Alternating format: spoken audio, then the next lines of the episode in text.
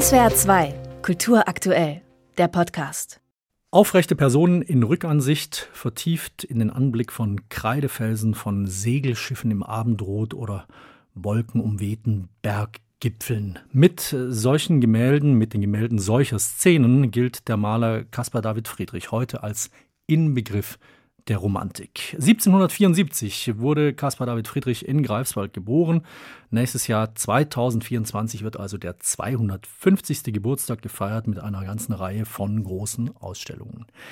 Der Schriftsteller Florian Illies legt jetzt schon ein Buch zum Jubeljahr vor. Zauber der Stille, Caspar David Friedrichs Reise durch die Zeiten heißt es und erscheint heute. Und darüber spreche ich in SWR 2 am Morgen mit Florian Illies. Herr Illies, grüße Sie. Guten Tag, grüße Sie, guten Morgen. Elias, rein vom Titel her könnte man ein reines Porträt des Malers vermuten, aber wie schon in Ihren Vorgängerbüchern über das Jahr 1913 und die Liebe in Zeiten des Hasses über die 30er Jahre vernetzen Sie ja auch hier wieder eine Vielzahl von Geschichten, von Begebenheiten miteinander, weit über den Tod von Caspar David Friedrich hinaus. Äh, schon auf den ersten 30, äh, 40 Seiten kommen Hitler, Thomas Mann und Walt Disney auch ins Spiel. Was bündelt sich für Sie alles in dieser Person Caspar David Friedrich und in seiner Kunst? Ja, die Bilder von Caspar David Friedrich haben was ganz Magisches an sich. Seit, seit 200, 250 Jahren berührt er die Seelen der Menschen. Also er hat eine unglaubliche Wirkung auf seine Zeitgenossen schon, auf Kleist etwa, der ihm verfällt. Aber Goethe andererseits zur selben Zeit ist ganz irritiert von ihm. Der mag diese Schwermut nicht. Der kann mit dieser Sehnsucht in den Bildern, die wir heute so lieben, gar nichts anfangen. Das setzt sich fort über die Jahrhunderte. Walt Disney ist einer, der in großer Faszination für ihn ist. Samuel Beckett, äh, große Geister, die wirklich sich von seiner Kunst inspirieren lassen. Und heute sind es dann plötzlich die Klimaschützer, die wiederum sagen, dieser Blick auf die Natur, den Friedrich zeigt, ist etwas, was äh, wir lernen müssen. Er hat etwas Revolutionäres in diesem zärtlichen, zugewandten Blick auf die Natur für uns gezeigt, äh, was uns ein Vorbild sein kann. Man sieht, dieser Friedrich berührt seit 250 Jahren die Menschen und zwar berührt er sie in der Seele, im Herz. Das ist was anderes als Maler, die den Kopf ansprechen. Und ich glaube, das hält ihn so frisch, das hält ihn immer wieder am Leben. Und jetzt scheint er gerade wirklich so quicklebendig wie nie. Man hat das Gefühl, in diesen sehnsüchtigen Himmeln finden sich ganz, ganz viele der Zeitgenossen in ihren eigenen Sehnsüchten wieder. Mhm. Äh, Caspar David Friedrich, zu Lebzeiten lief es aber nicht immer ganz rund. Nach seinem Tod 1840 wurde er auch erst komplett vergessen, erst Anfang des 20. Jahrhunderts wiederentdeckt und dann, Sie hatten es gesagt, äh, sehr verehrt, aber gleichermaßen fast auch bei vielen gehasst oder war verrufen als äh, zu kitschig oder ähnliches. Warum weckt ein Naturmaler so solche starken Emotionen?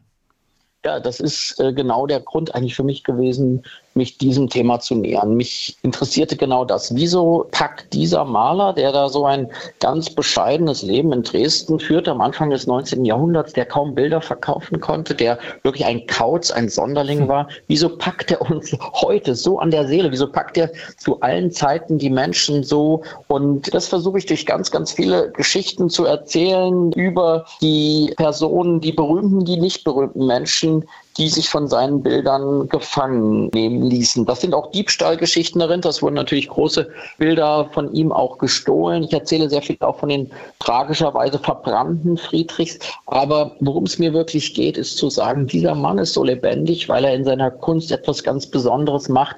Er stellt Fragen. Er gibt keine Antworten. Und Maler, die Fragen stellen und große Fragen stellen, wie Friedrich, wie was ist unsere Rolle auf Erden, was ist die Rolle der Natur, sind uns unsere Sehnsüchte richtig? Wie werden unsere Sehnsüchte belohnt nach dem Überirdischen und wie ist unser Verhältnis zur Natur? So jemand hat dann die Chance, dass er einfach ein bisschen warten kann, auch wenn er in seiner eigenen Zeit verkannt wird. Nach seinem Tod war er vollkommen vergessen. Die größte Zeit des 19. Jahrhunderts ist der berühmteste Maler des 19. Jahrhunderts, nämlich Friedrich, völlig vergessen. Er ist eigentlich eine Erfindung, eine Entdeckung des 20. Jahrhunderts geworden. Und dann wird er sofort missbraucht als ein nationalistischer Maler, dann im Ersten Weltkrieg, dann noch schlimmer im Zweiten Weltkrieg von den Nationalsozialisten. Aber er kann sich davon befreien, immer wieder davon befreien, weil seine Kunst eben doch etwas Größeres in sich trägt, etwas Sensibles, etwas Menschenfreundliches, was die Nazis mit ihrer merkwürdigen Zuneigung nicht erdrücken können. Der russische Schriftsteller Ivan Turgenev hat über Friedrich äh, geschrieben, man kann über seinen Werken träumen, aber klar verstehen kann man sie nicht. Äh, vermutlich haben Sie sich für das Buch auch in Bilder, in die Landschaften, in die Gemälde von Caspar David Friedrich versenkt. Was haben Sie für sich darin entdeckt?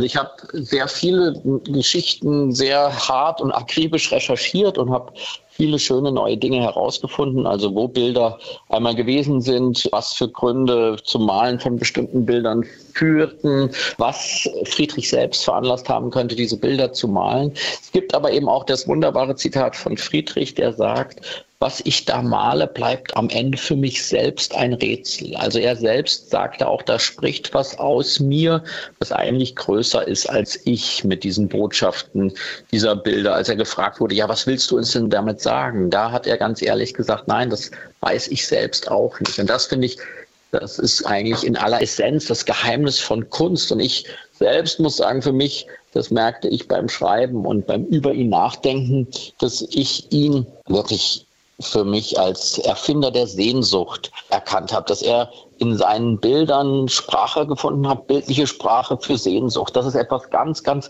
Ungreifbares eigentlich, aber Sie müssen in Museen nur sehen, wie die Menschen plötzlich mhm. stehen bleiben, wenn sie vor Möncher Meer stehen, wenn sie vor diesen Landschaften von Friedrich plötzlich innehalten, still werden und anfangen, die Gedanken schweifen zu lassen. Das schafft wirklich nur Friedrich. Und zwar mit diesem Zauber der Stille seiner Landschaften. Deswegen habe ich das Buch so gelernt, weil ich merkte, diese magische Stille, die er jedem Moment, den er einfängt, zu verleihen vermag.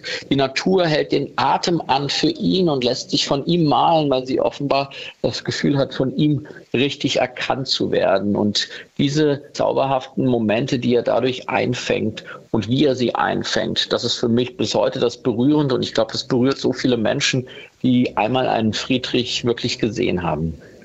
Zum Schluss noch ganz kurz, Sie haben das Buch über Caspar David Friedrich nicht chronologisch gegliedert, sondern nach den vier Elementen Feuer, Wasser, Erde, Luft. Warum das? Ja, weil Feuer und Luft und Wasser sind natürlich sehr dramatische Elemente. Für Friedrich lässt sich das ganze Werk wunderbar auf diese Weise erzählen das Wasser und die Luft. Natürlich, weil er sich so viel in seinen Bildern dem widmete, auch die Erde mit dem Kreidefelsen und dem Wanderer, der auf dem Gestein steht über dem Nebelmeer. Und das Feuer, ja, das erzählt sehr viel von dem, was mit Friedrich passiert ist, denn sehr viele seiner Bilder sind verbrannt. Das erzähle ich, also Feuergeschichten über ihn, aber auch, dass er eine sehr lustige Obsession mit Feuer hatte. Also er hat immer große Angst davor gehabt, dass es brennt. Er hat ein absurdes Feuerleitsystem für seine Heimatstadt Greifswald entworfen. Er malt immer immer wieder das brennende Haus als Motiv. Also das Feuer, das dieses Element ist nur scheinbar eines, was nichts mit Friedrich zu tun hat. Es hat mir sehr geholfen, diesen großen elementaren Maler nach diesen großen Elementen einzufangen, weil ich dadurch völlig frei war in der Chronologie und mir ging es darum, ein unterhaltsames Buch, ein mitreißendes Buch über die deutsche Romantik zu schreiben und das werden Ihre Zuhörerinnen und Zuhörer auch dann merken, ein unterhaltsames, lustiges Buch über die deutsche Romantik, denn dieser Friedrich Friedrich war selbst ein lustiger Mensch. Der hat selbst einen großen Schalk im Nacken gehabt, sagte einmal, alle anderen Menschen wollen so gerne in den Himmel kommen, aber ich habe so oft den Mond gemalt. Ich glaube, ich lande am Ende auf dem Mond.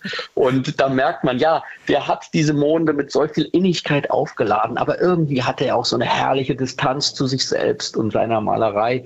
Und deswegen habe ich mich wirklich in ihn auch als Figur so verliebt und habe versucht, von dieser großen Leidenschaft, die ich für ihn habe, ganz viel in das Buch zu packen. Ein elementarer Maler. Zauber der Stille, Caspar David Friedrichs Reise durch die Zeiten, so heißt das neue Buch des Autors Florian Illies, erscheint heute im S. Fischer Verlag und über das Buch und über den Maler Caspar David Friedrich haben wir gesprochen. Herr Illies, danke Ihnen sehr. Ich danke Ihnen sehr. SWR 2 Kultur aktuell.